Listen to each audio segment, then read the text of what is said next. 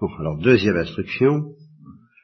Ceux qui ont la lettre aux amis ont pu voir que j'essaie de collationner des catéchismes que j'ai pu faire en 68, ça remonte encore, ça remonte déjà à 7 ans.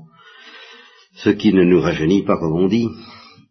Et en relisant ces catéchismes, je me suis aperçu que bah, je bouge pas beaucoup, j'avance pas beaucoup.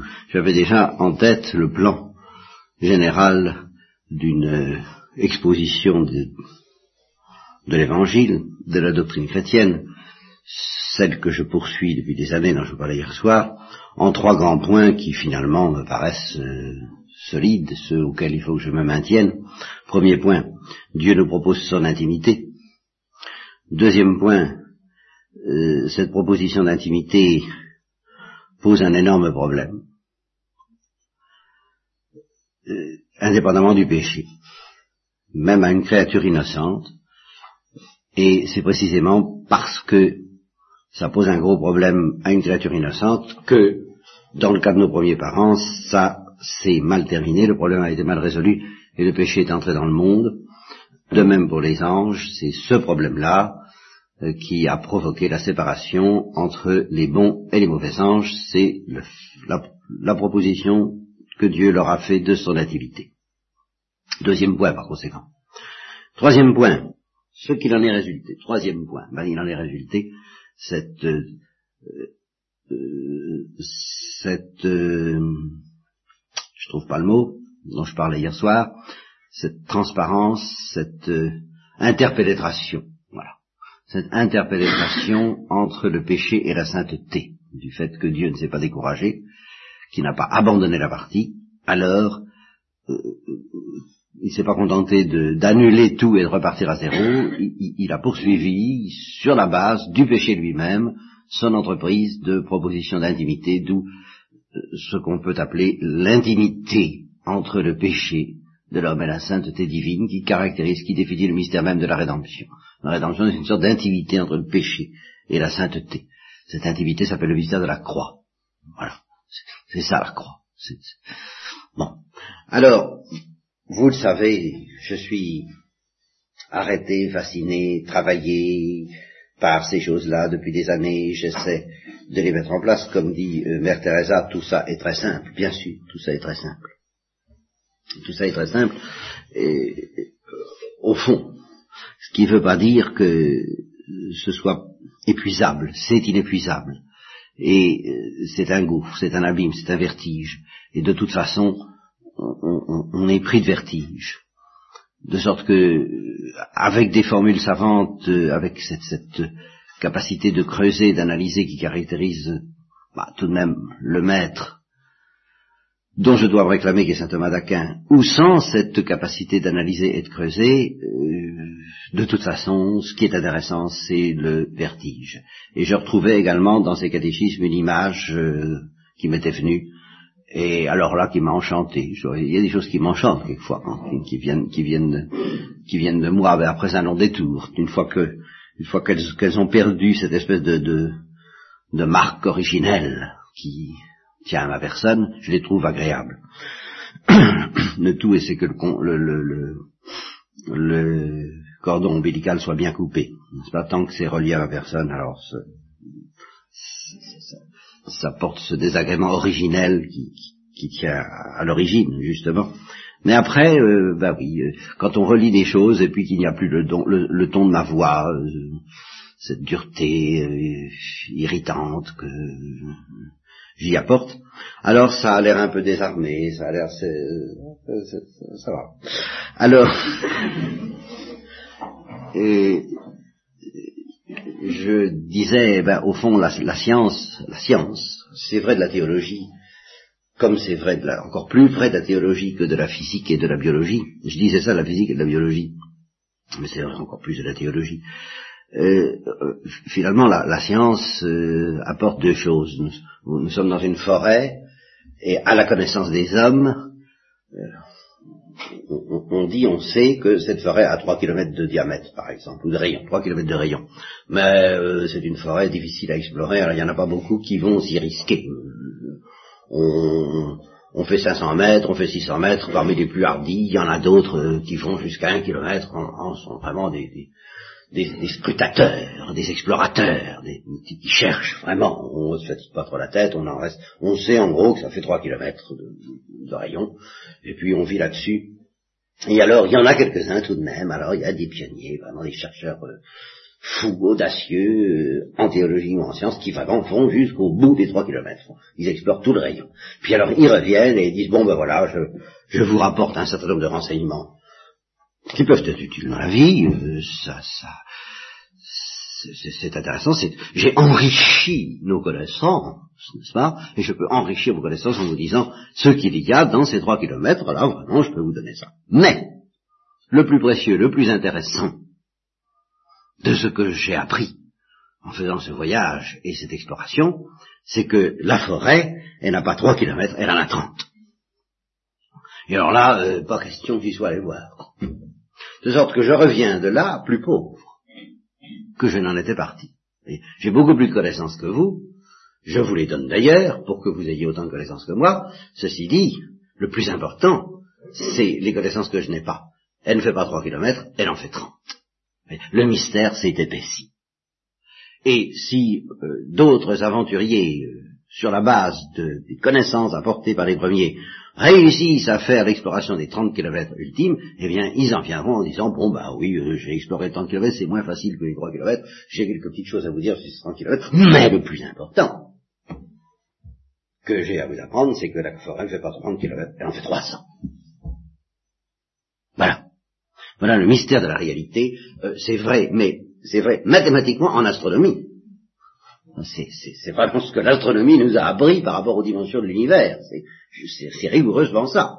Quand j'ai appris récemment que si quelqu'un dans notre galaxie, et ça m'a frappé parce que j'ai fait le test auprès d'un certain nombre de gens et j'ai vu que les plus impressionnés sont précisément euh, les, non-poètes. Je veux dire que les, les poètes, ils s'en fichent, ils disent un peu n'importe quel chiffre, ça, ça. Vous voyez, mais mais il y en a qui cherchent à, saisir la réalité et hein, qui dit ben euh, j'ai posé la question, quoi, quelqu'un qui voyagerait à la vitesse de la lumière à partir du Soleil, par exemple, d'une étoile donnée de notre galaxie, à la vitesse de la lumière, 300 000 km la seconde.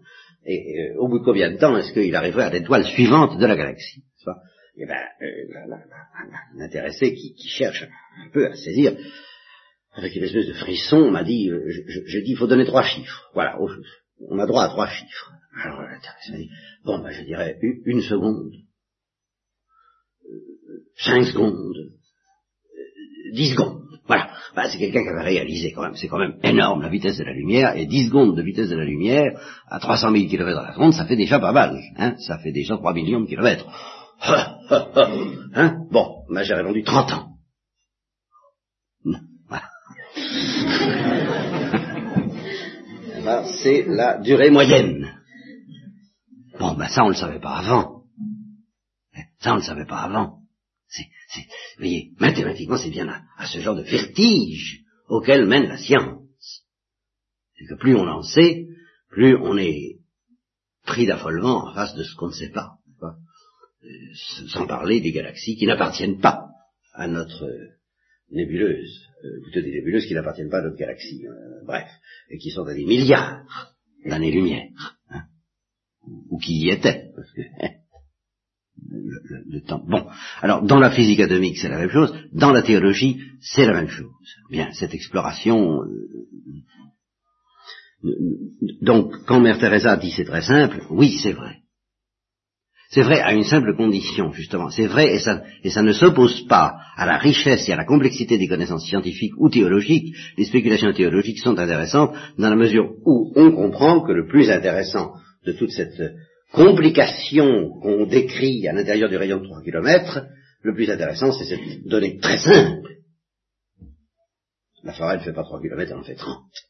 Alors, à ce moment-là, on est dans la même situation que ce qu'on appelle les bergers, que Mère Teresa, que les, simples, les humbles, qui ne sont pas allés explorer les 3 km, que oui, moi, vous savez, oh, tout ça, ça... Oui, à une condition, c'est qu'on le contemple.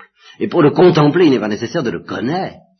Au contraire, pour le contempler, il faut percevoir que les trois kilomètres, ça nous dépasse. Et alors c'est là où les choses se retournent en faveur de la science, de la théologie et de la recherche bien conduite, c'est que celui qui fait les 3 kilomètres et qui découvre que ça fait 30 kilomètres, eh bien, il est beaucoup plus dépassé encore au terme de son effort, donc dans une situation encore plus idiote vis-à-vis du réel, mais idiote contemplativement, plus adoratrice, plus adorante, plus, plus écrasée, plus, et plus joyeuse en même temps, parce que il mesure un peu plus la densité de l'être. Et alors, euh, que celui qui n'a pas fait d'études et qui n'a pas... Euh, autrement dit, les choses sont simples au fond, mais les discours compliqués que je vous offre, si vous les comprenez bien, ils sont au service de quelque chose de bien plus simple, non seulement que tout ce que je vous dis, mais que la simplicité même du départ. C'est-à-dire qu'au départ, vous sentirez peut-être que les choses sont simples, mais si vous suivez le chemin que je vous propose, à l'arrivée, elles sont encore plus simples, mais plus profondément vertigineuses dans leur simplicité qu'elles ne l'étaient au départ. Donc je vous propose donc un chemin euh, dont nous ne pouvons pas nous dispenser dans la mesure où nous en avons reçu la possibilité, un chemin de réflexion, de méditation euh, théologique assez poussé, et encore une fois l'expérience vérifie la théorie, puisqu'à chaque fois que je prêche dans des communautés contemplatives, euh, ça se vérifiait au temps où il y avait une différenciation sociale entre les sœurs dites converses, qui ne faisaient pas d'études, qui, n'allaient pas au cœur, qui étaient moins cultivées, et les sœurs de cœur. Maintenant, ben, ça se vérifiera sans différenciation sociale, mais ça vient au même. C'était toujours les sœurs converses en moyenne qui me, qui me disaient ah ben oui, euh, euh, ce, que vous dites, ça me fait plaisir, j'y comprends rien d'ailleurs, mais euh, je, sais que ça vous gêne pas que j'y comprenne rien. Vous, on baigne là-dedans, comme on, est heureux, on parle de, l'univers, de Dieu, de l'infini, de l'infini. Voilà, on parle de l'infini. Et alors je suis heureuse parce qu'on parle de l'infini. Alors, euh, dans l'ensemble, celle qui était cultivée était légèrement plus réticente. C'est, ça se vérifie c'est que les complications que je vous offre, en fin de compte, ne sont, ne gênent pas les simples. Au contraire, ils sont heureux de sentir que leur simplicité est creusée, approfondie, qu'on les oblige, on leur dit oui, oui, il suffit pas d'avoir le vertige devant trois kilomètres. Je, je, les prends par la, par, peau, puis par, et, je, et, je, les fatigue pour qu'ils arrivent à, être, à, avoir le même vertige, mais devant 30 kilomètres. Voilà, c'est tout. Alors ils comprennent très bien que le détail des connaissances, tandis qu'à l'intérieur des trois kilomètres, c'est pas ça qui m'intéresse, c'est pas ça qui est intéressant, c'est pas ça que je les mène. Tandis que les autres, ah, c'est le détail dont je parle, effectivement, de ce qui se passe à l'intérieur des trois kilomètres, et alors là, ils y restent. Et alors ils disent, c'est très compliqué. Ben évidemment.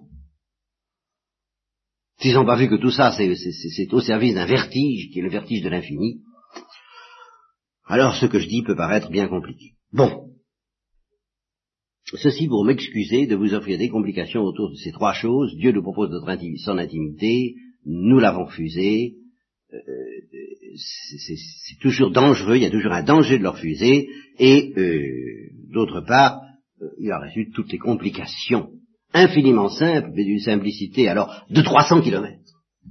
Les trois pas peuvent représenter 3 kilomètres pour le premier point, 30 kilomètres pour le second et 300 kilomètres pour le dernier. C'est vrai. Le vertige doit grandir à chaque fois. Seulement, eh bien, théoriquement, si nous avions été, nous avions fait notre, chemin ensemble d'une manière parfaitement satisfaisante, c'est-à-dire parfaitement vertigineuse, hein, si vous aviez été euh, fidèle, euh, et moi aussi, hein, vous jette pas la pierre, mais je veux dire, à, vous laisser emporter par ce tourbillon euh, à, tout instant depuis les années que nous sommes ensemble, euh, si vous aviez été familiarisé avec ce vertige en telle sorte que vous soyez vraiment des contemplatifs, euh, habitués de, ces choses-là, eh bien, nous en serions 300 kilomètres, certainement. Nous, devrions en être là à, ce moment, ce croisement, ce mystère de la croix, entre le péché et la sainteté dans Jésus-Christ, dans la Sainte Vierge et en nous. Euh, cet admirable échange et euh, cette sagesse divine qui joue avec les enfants des hommes et avec leurs péchés, qui se jouent du péché pour les amener à une sainteté plus profonde grâce au péché qu'elles n'auraient pu le faire sans le péché. Enfin, là, vraiment, nous serions, euh, depuis le temps que j'essaie, nous serions en plein dans ce vertige. Et nous y sommes. Mais, ayant à vous parler de ça, ayant commencé à vous parler de ça, et ayant théoriquement le devoir de continuer à vous parler de ça, je me dis non, les bases, les bases ne sont pas suffisamment solides, nous n'avons pas encore suffisamment fait le voyage des 30 kilomètres et des 3 kilomètres, il faut y revenir un peu, et je vous demande pardon de revenir à ça. Ces choses plus simples, humainement parlant, mais moins simples, divinement parlant, parce que moins vertigineuses, que représente la méditation sur l'épreuve que constitue la proposition de l'intimité divine et de la gloire qui s'ensuit, et puis euh, sur avant même l'épreuve, mais qu'est-ce que c'est que cette intimité divine? C'est ce que j'appellerais les trois kilomètres. Alors nous revenons là-dessus. Je vous ai souvent parlé, alors ça j'y reviendrai pas, du visage de Dieu qui ressemble à quelque chose, du visage de Dieu qui ressemble à rien. Je vous ai souvent dit, l'intimité divine, c'est la proposition, enfin, la proposition de l'intimité divine. Et l'intimité divine, c'est, c'est quelque chose que nous aurons à préciser justement. C'est quelque chose qui s'établit entre le visage de Dieu qui ressemble à rien et nous. Il se passe quelque chose qu'on appellera l'intimité, justement, entre le visage de Dieu qui ressemble à rien et nous. Alors, j'ai longuement insisté sur ce fait que ce visage ne ressemble à rien, j'ai cru que ça pouvait me suffire pour expliquer l'épreuve qui s'ensuit, le fait d'avoir à, accepter l'irruption dans notre vie, dans notre cœur, dans notre âme, dans notre intelligence de ce visage qui ne ressemble à rien, et euh, c'était pas faux, mais aujourd'hui j'éprouve le besoin de revenir à nouveau, frère, car je l'ai fait il y a des années et des années, sur la notion même d'intimité. Qu'est-ce que ça veut dire cette intimité entre ce visage qui ne ressemble à rien et nous? Alors, il y a des années et des années aussi, j'ai dit au fond, cette intimité, c'est la vision face à face. C'est là que cette intimité sera consommée, c'est là qu'elle sera parfaite, c'est là qu'elle sera glorieuse. Et sur la terre, cette intimité ne peut se définir que comme le germe de la vision face à face. Et alors, avec ce paradoxe, vous voyez que c'est déjà pas si simple à expliquer, et je suis pas sûr que vous l'ayez bien compris, que la vision face à face engendre un certain amour pour Dieu, ce que j'ai appelé l'amour dont on aime Dieu quand on le voit face à face. Hein, bien sûr. Et l'amour, quand on aime Dieu, quand on le voit face à face, c'est l'amour qu'on peut offrir à Dieu parce qu'on apprécie. Quand on voit face à face la splendeur d'un être, on peut l'apprécier. Alors cet amour dont on aime Dieu quand on le voit face à face, ça s'appelle la charité théologale. Bien. Eh bien, le grand paradoxe de notre situation sur la Terre, et un des grands paradoxes, le paradoxe à trois kilomètres, hein, nous avons, des paradoxes à trois, hein, comme il y a des questions à 10 francs, à 100 francs et à 1000 francs. Ben, le paradoxe à trois kilomètres, c'est qu'on peut aimer Dieu sur la terre dans l'obscurité de la foi, euh, du même amour que si on le voyait face à face, c'est-à-dire de la charité théologale. Alors, comment est-ce possible et qu'est-ce que signifie cette intimité divine qui est inaugurée sur la terre, qui se développe dans le même amour qu'au ciel et qui s'épanouira au ciel. c'est déjà pas mal de traiter de ces choses-là. Beaucoup d'auteurs l'ont fait. Avant moi, j'ai pris leur suite et j'ai insisté pendant des années et des années. J'ai cru que ça suffisait, j'ai cru que c'était bien acquis. Oh ben non, je vais dire ben non, ça ne l'est pas du tout. Même sans, passer par la notion d'interrogation et de test, parce que je vous comprends bien que les mots vous échappent, euh, est-ce que c'est vraiment entrer Êtes-vous délivré, par exemple, de toutes les hérésies qui s'opposent à l'intelligence correcte de ces choses-là et à la vie des simples et des bergers comme Thérèse de l'Enfant Jésus qui vivent spontanément de ces choses-là? Ben, j'en suis pas sûr. Donc, il faut reprendre à nouveau frais les paradoxes à trois kilomètres. Pardonnez-moi. Bien. Alors, justement, il se trouve que le cœur de tous ces paradoxes tourne autour d'un certain mystère dont vous allez entendre parler, ou plutôt dont vous allez lire quelque chose, toujours dans cette lettre aux amis que je viens de vous distribuer, c'est-à-dire dans le catéchisme échantillon, euh, vous trouverez précisément euh, une méditation sur ce mystère qui est la clé de la notion d'intimité avec Dieu. Ce qu'il y a de remarquable, disons-le, n'est-ce pas, dans ce catéchisme échantillon, c'est que le mot n'est même pas prononcé. ah, peut-être que si. Mais peut-être que je l'ai mis depuis, enfin, au moment de la rédaction. Mais je ne sais pas s'il a été prononcé ce jour-là. Le mot qui caractérise ce mystère. Alors que c'est une méditation, je vous le dis pour faciliter votre lecture précisément de ce petit catéchisme ou de cette conférence aux jeunes, appelez-la comme vous voudrez, c'est purement et simplement une méditation sur cet unique mystère qui s'appelle, chez des théologiens, la circoncision. Et qui est la clé du mystère de l'intimité avec Dieu, de notre intimité avec Dieu. Alors, qu'est-ce que c'est que la circonvincion Ben justement, cette conférence est faite pour essayer de donner à des jeunes qui n'ont aucun rudiment de théologie une petite idée de ce mystère névralgique qui fait notre vie, et pour leur faire comprendre justement à quel point c'est vital, névralgique, viscéral, essentiel dans notre existence, la circonvincion. Alors, euh, l'idée qui, effectivement, je, je, n'ai pas envie d'abandonner parce que euh, je ne peux pas en trouver une meilleure pour, pour, pour, vous mettre en présence de ça, mais parce que ça nous, ça nous fait réfléchir sur des choses, et vous allez voir pourquoi. C'est que ça, tout, tout cette instruction roule autour d'une phrase, toute bête, que j'ai lue dans un roman à Katsu et dont je, que, je parle, dont je parle dans cette lettre, dans ce, on ne vit complètement que quand on éprouve ce sentiment de dissolution. Lorsque, en apparence, on n'est plus soi, mais qu'on est tout entier versé dans un autre être. Bon, alors ça, c'est pas un théologien qui dit ça, hein, c'est, euh, mais vous pourrez trouver ça exprimé plus bêtement dans les romans de Delhi. Faut, faut pas, hein, dans, dans, dans, dans la littérature de, des, kiosques. les kiosques de gare sont, pleins de la circoncision. Et je, vais même plus loin. L'érotisme, c'est le fruit d'une folie, d'une obsession. Ce sont des obsédés de la circoncision. Simplement, c'est une circoncision qui, si j'ose dire, tourne mal puisque la circoncision ça tourne, eh bien dans le cas de l'erodisme, ça tourne mal, ça tourne pas comme il faut, c'est une, circoncision malheureuse, une circoncision malheureuse, une circoncision euh, euh, dramatique, parce que justement, on n'a pas payé le prix d'entrée. c'est que pour pouvoir justement éprouver ce sentiment de dissolution et se sentir tout entier versé comme un autre être, il y a un prix à payer. Et alors, euh, ce prix est tellement cher tellement exigeant que ben, beaucoup euh, renoncent. Et alors, c'est tout le sens de, ce catéchisme que vous lirez, c'est de, proposer aux jeunes comme morale, ne renoncez pas. Parce que je, sens que c'est le danger principal qui les guette.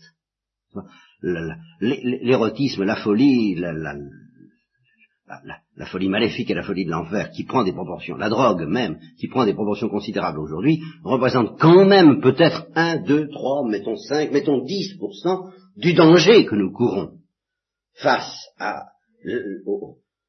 la magique étude du bonheur, comme dit Rimbaud, donc la magique étude de la circoncision, car c'est ça qu'il s'agit. Hein.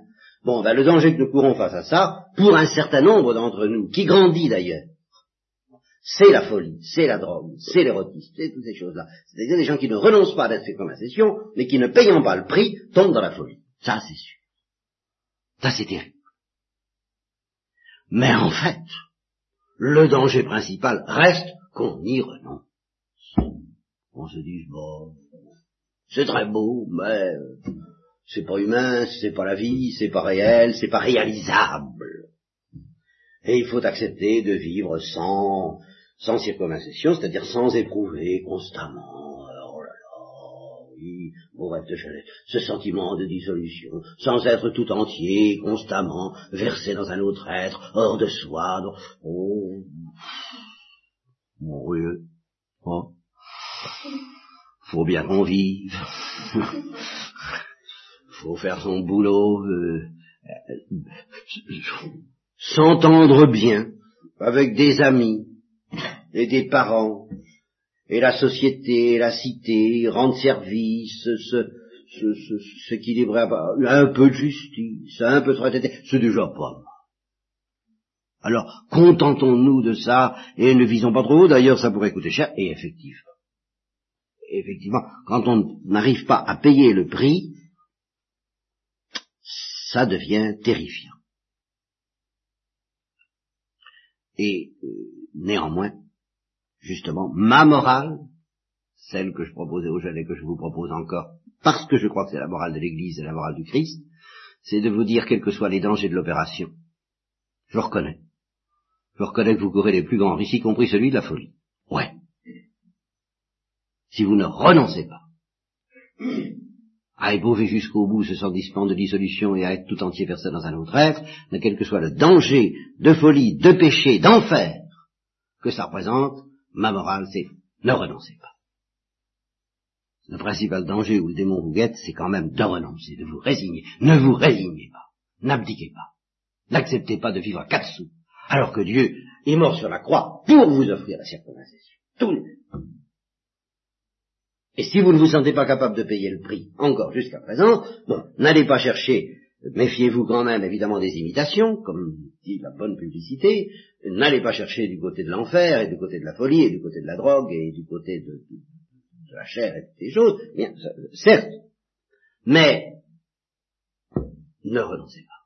Et alors, en attendant, ben justement, continuez à communier, continuez à prier, continuez à mendier, continuez à chercher. Cherchez et vous trouverez. Frappez et on vous ouvrira. Continuez à faire des récos. Ne renoncez pas. Reconnaissez que pour le moment, ben, euh, non, pour le moment, c'est pas venu.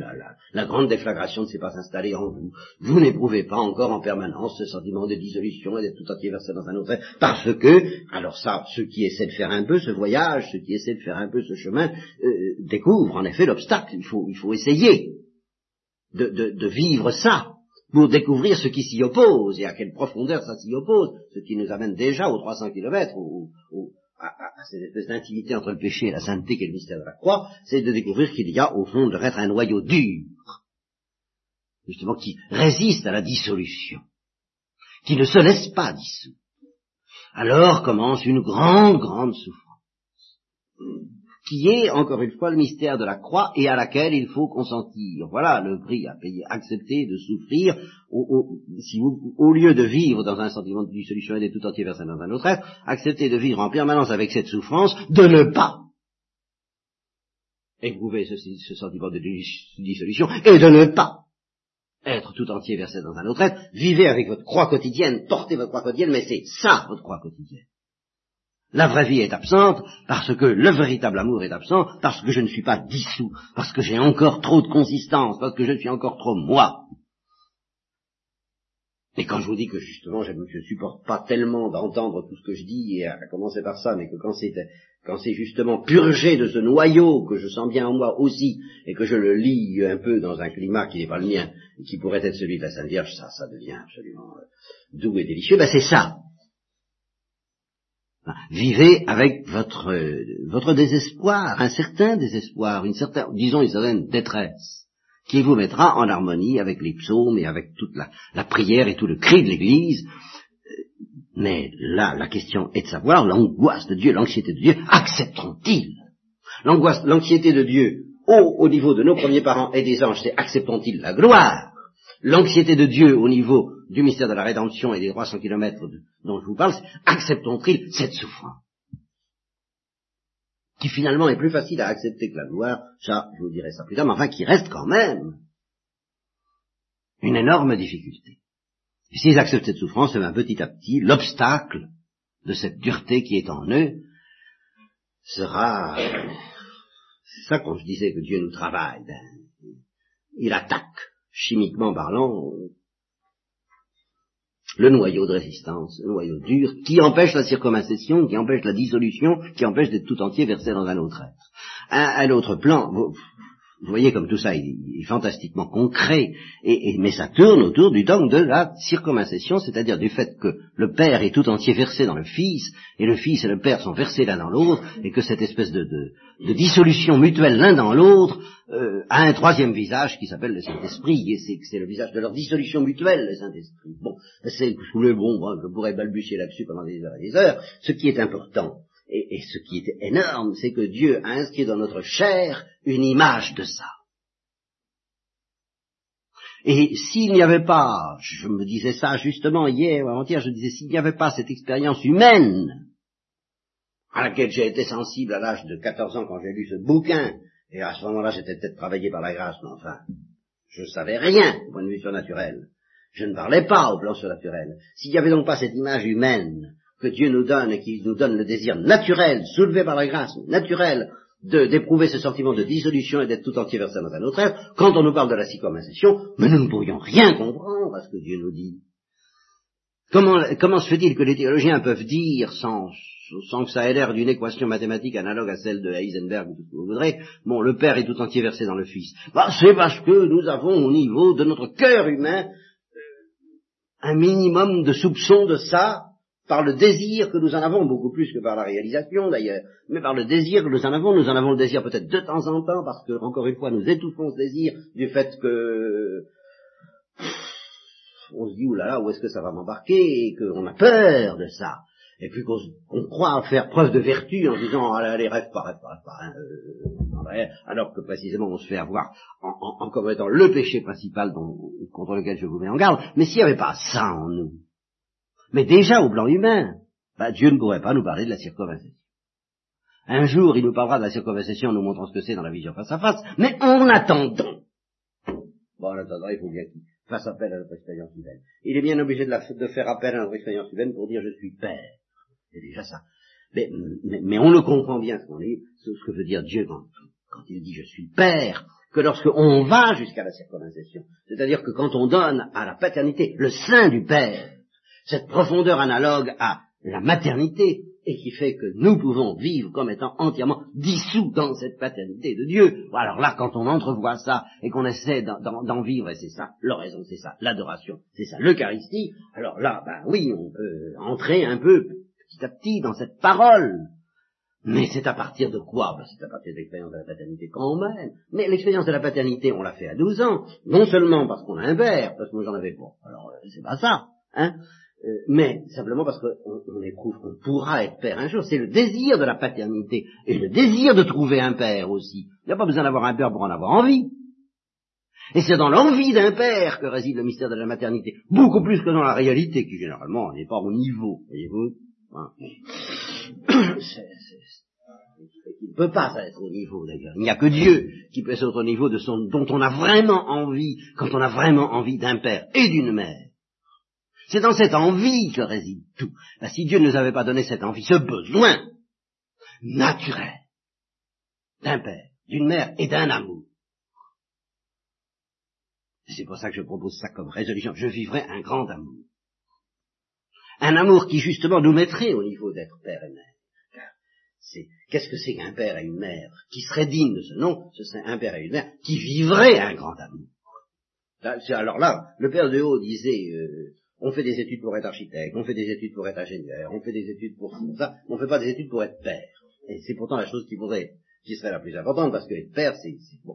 Or, Freud vient par derrière. Mon bon ami Freud, le collaborateur de Thérèse de l'Enfant Jésus, vous connaissez, hein c'est, Eh bien, il, vient par derrière pour dire ceci, c'est que qu'est-ce que l'enfant demande avant tout à son père et à sa mère? La manifestation de l'amour humain. C'est ça qu'il attend, c'est ça dont il a besoin, c'est là-dessus qu'il salive. Que le père et la mère lui offrent la manifestation d'un amour dans lequel il essaiera de s'insérer, ça donnera un complexe de deep, ça vaudra tout ce que vous voudrez, dans lequel il éprouvera, mais il, il, vibrera parce que, justement, il sentira que ça vaut la peine d'être vécu et il sera arraché à son moi parce qu'il les verra s'aimer. Donc qu'est-ce que c'est qu'une père que, pardon, oui alors là, euh, vous voyez, il est, hein, il est temps que je m'arrête. Hein. Bon, qu'est-ce que c'est Qu'un père et une mère, c'est un homme et une femme qui s'aiment. C'est nécessaire et suffisant. Mais, qui s'aiment à quel niveau? Alors vous comprenez, être très calé sur l'éducation, avoir beaucoup de psychologie, même de finesse, et même aimer les enfants. Pour être un bon père et une bonne mère, il faut s'aimer réciproquement à la folie. Vous me direz si on est perdu, bon, ben, passons. Hein eh bien, il faut emporter l'envie en soi. Au moins l'envie. Ne pas capituler, ne pas abdiquer, vivre pour ça. Et accepter que la grâce prenne le relais de la nature, car il est certain que la nature ne va pas loin dans les meilleurs cas. Et alors, euh, une mère euh, veuve ou un père veuf qui vit pour l'amour humain, qui, et, qui, et, dans lequel Dieu a pris le relais, peut être effectivement un, excellent père, un excellent père avec des limites, bien sûr, il n'est pas question de ne pas avoir des limites, mais enfin, faire au maximum ce que, Freud, Thérèse de l'Enfant Jésus et l'Église euh, illimitée réunie, hein, la grande compagnie de, de, tous ces, de tous les, les, les, les, revendicateurs pour l'enfant, tous ceux qui demandent quelque chose pour l'enfant, eh bien, avec cette attitude que je dis, euh, vous offrirez tous dont ils ont besoin, au fond, même si vous ne l'offrez pas en surface, même si vous faites toutes les gaffes, toutes les erreurs, toutes les bêtises. Alors ça, je l'ai vu dans ma vie, surabondamment, hein, des gens qui font des bêtises d'éducation énormes, grosses comme eux, et c'est rattrapé. Pourquoi? Parce qu'ils s'aiment. Et parce qu'ils aiment. Et puis ceux qui font pas de bêtises, mais qui... C'est pas ça, ben c'est pas rattrapé. Pas forcément. Oh, Dieu peut toujours rattraper, mais toute l'affaire est là. Alors vous voyez ce que c'est que la circonvallation, je, ne me doutais pas. Et alors je me rappelle bien, justement au cours des débats que j'ai eus avec un psychologue qui euh, présentait tout ça, mais en étant encore peut-être trop prisonnier des formules de Freud, disant euh, la sexualité domine tout, toute l'affectivité est dominée par la sexualité. Alors moi j'étais pas content, j'étais pas d'accord, je respectais, je contestais, il, défendait pied à pied, euh, jusqu'au jour où j'ai lâché parce que c'était un chrétien. J'ai dit oui, ce que je peux, ce que je peux accorder, c'est que toute notre affectivité est dominée par un désir de la circoncision. Je m'attendais à ce qu'il m'envoie promener en disant vous fuyez chez moi la veille, il a dit ah ben oui c'est ça. Voilà, voilà exactement ce que je fais. Ah oui. Oui alors là d'accord. Pas la sexualité, la circoncisation. Alors là, c'est la circoncisation qui nous rend fous, et en même temps, le, pire péché que puissions commettre, c'est précisément euh, d'évacuer la circoncisation, d'y renoncer. Alors, j'ai peu de choses à vous dire à partir de ça, peu de choses, enfin, nous verrons ce soir, j'ai une chose énorme que j'ai dite et redite, mais qui doit prendre une couleur nouvelle à la lumière de ce que je vous dis là sur la circonvalesation, telle que nous pouvons la comprendre à partir vraiment des, des requêtes les plus foncières du cœur humain, du vôtre. C'est que les théologiens, alors là il y a toute une batterie de cuisine, sur laquelle je me suis échauffé en son temps et que je ne voudrais pas reprendre, et les théologiens vous disent la vision face à face ne serait pas possible s'il n'y avait pas l'état de grâce. Alors l'état de grâce, qu'est-ce que c'est? Bah, C'est une certaine modification, une, certaine surélévation de notre âme. Oh, oh, bon, alors, euh, bien. Mais, ce qui est important, ce qui est intéressant dans ce qu'ils disent, ce qui peut être, ce qui peut rejoindre une intuition que les simples peuvent pressentir, et ça va me permettre de vous offrir une définition de l'état de grâce à laquelle vous ne pensez sans doute pas, malgré tous mes efforts passés. Eh bien, c'est que l'état de grâce ne serait pas possible. Ça, c'est une école de théologie qui le dit, mais ça me paraît la plus profonde, la plus vraie, plus intéressante pour vous. L'état de grâce ne serait pas possible s'il n'y avait pas la présence d'immensité. Alors ça, la présence d'immensité, je vous en ai parlé souvent. Et la présence d'immensité, c'est quelque chose qui n'est pas tellement facile à percevoir, mais enfin c'est pas impossible. Avec un peu de prière. Et il se trouve que quelquefois c'est une grâce de raison qui est donnée à des gens sans instruction, comme Thérèse d'Avila, qui n'avait aucune instruction théologique, il lui a été donné de percevoir, de voir ce que c'était que la présence d'immensité. Et elle a été tellement éblouie par cette vue intellectuelle et d'une vérité naturelle, qui n'est pas une vérité surnaturelle, qu'elle a, appelé un théologien et qu'elle lui a dit est-ce que c'est vrai que Dieu réside par sa substance même, dans sa substance au plus intime des choses? Et alors comme c'était, dit-elle, un demi-savant, et elle se méfie beaucoup des demi-savants, et se méfie pas des non-savants. Ceux-là, ils sont un, je sais pas. Il n'y a, rien à craindre de quelqu'un qui dit je sais pas. Hein. Se méfie des demi-savants qui disent je sais qu'ils savent pas. Alors il lui a dit non, non, non, non, c'est pas ça, non, bon, alors elle a été troublée, mais elle a dit j'en pense pas moi. Hein, elle n'a pas abandonné, je ne peux pas douter. Jusqu'au jour où j'ai vu un vrai savant, toujours dit-elle, qui lui a dit oui, c'est bien vrai, c'est bien ça. Dieu est présent au plus intime de chaque chose. Alors là, c'est tout de même un, thème d'adoration plus facile même que la circumcision dont je viens de vous parler. Regardez les, milliards d'années-lumière que j'évoquais tout à l'heure, les, plantes, les petites bêtes, le ciel, les choses, les rivières et, adorer la présence d'immensité de Dieu au milieu de tout ça. La présence créatrice qui fait que ces choses existent parce que Dieu leur donne l'existence au moment où vous les regardez, exactement comme ces choses sont lumineuses. Là, vous avez une image très facile, euh, ce qui est dans le soleil, ce qui est dans l'ombre. Bon, eh bien, euh, ce qui est dans le soleil est lumineux parce que le soleil l'éclaire. Et si le soleil cesse de l'éclairer, dès qu'il se déplace et qu'il y a de l'ombre, ben ça cesse d'être lumineux. Il y a une luminosité qui vient d'une action permanente du soleil sur les objets éclairés. Eh bien, l'existence, c'est quelque chose comme la luminosité. Nous existons parce que nous recevons l'existence à chaque instant, et les petits brins d'herbe aussi, exactement comme ils sont lumineux parce qu'ils reçoivent la lumière à chaque instant. À chaque instant, nous sommes, c'est ça, être dans la main de Dieu. C'est recevoir de lui, euh, comme dit les actes des apôtres, la, vie, le, le mouvement et l'être. Surtout l'être. Sortir du néant à tout instant. En telle sorte que ça c'est une formule tarte à la crème que je répète, je ne sais pas combien de fois, si par malheur Dieu avait un instant de distraction, d'inattention, si pris par un jeu de cartes un peu passionnant, il, oubliait de contrôler euh, l'action qu'il exerce sur l'univers en le soutenant par son, sa puissance, par sa présence d'immensité, euh, immédiatement nous retomberions tous et l'univers tout entier et les époques entières dans le néant. Bon, ça, vous voulez, ça, c'est la contemplation sérieuse, c'est la contemplation authentique. Elle est pressentie par les hindous, mais avec quelques petites erreurs. C'est pas, euh, c'est pas un télescope aussi précis, aussi puissant que ce que je vous offre là. Hein. Leur, télescope est un peu confus, est un peu brouillé. Il mélange la présence d'immensité avec autre chose. Je vous fais, je vous fais grâce. Mais nous avons reçu le don d'un télescope extrêmement précis. C'est la présence créatrice du créateur infiniment distinct de sa créature. C'est ça que les hindous ne comprennent peut-être pas très bien. Mais malgré tout plus intime à la créature que s'il n'était pas distinct. Plus intimement présent au sein le plus, le plus intime, le plus insaisissable de notre être. Alors, qu'est-ce que c'est que l'état de grâce? Ben, C'est très... En, en termes techniques aujourd'hui, je dirais, c'est la présence d'immensité qui devient opérationnelle. Je m'explique dans, les, petits cailloux et dans les brins d'herbe, la présence d'identité n'est pas opérationnelle, en ce sens qu'elle ne permet pas aux brins d'herbe et aux cailloux d'entrer en intimité, en circumcision avec Dieu. Voilà ce que j'appelle pour la présence d'identité devenir opérationnel, c'est-à-dire devenir capable, parce que justement Dieu est, inscrit, est au plus intime de notre être, d'entretenir avec nous des relations de circumcision eh bien, euh, malgré cette présence extraordinairement intime de Dieu au sein d'un caillou, il n'y a pas de relation de circumcision parce que le caillou n'en est pas capable. Parce que pour qu'il y ait des relations de circumcision, il faut qu'il y ait une vie spirituelle de la part du caillou. Ben, il n'y a pas de vie spirituelle. Il faut qu'il y ait de la connaissance, il faut qu'il y ait de l'amour, il faut qu'il y ait de la lumière, il faut qu'il puisse recevoir cette présence de Dieu comme une lumière.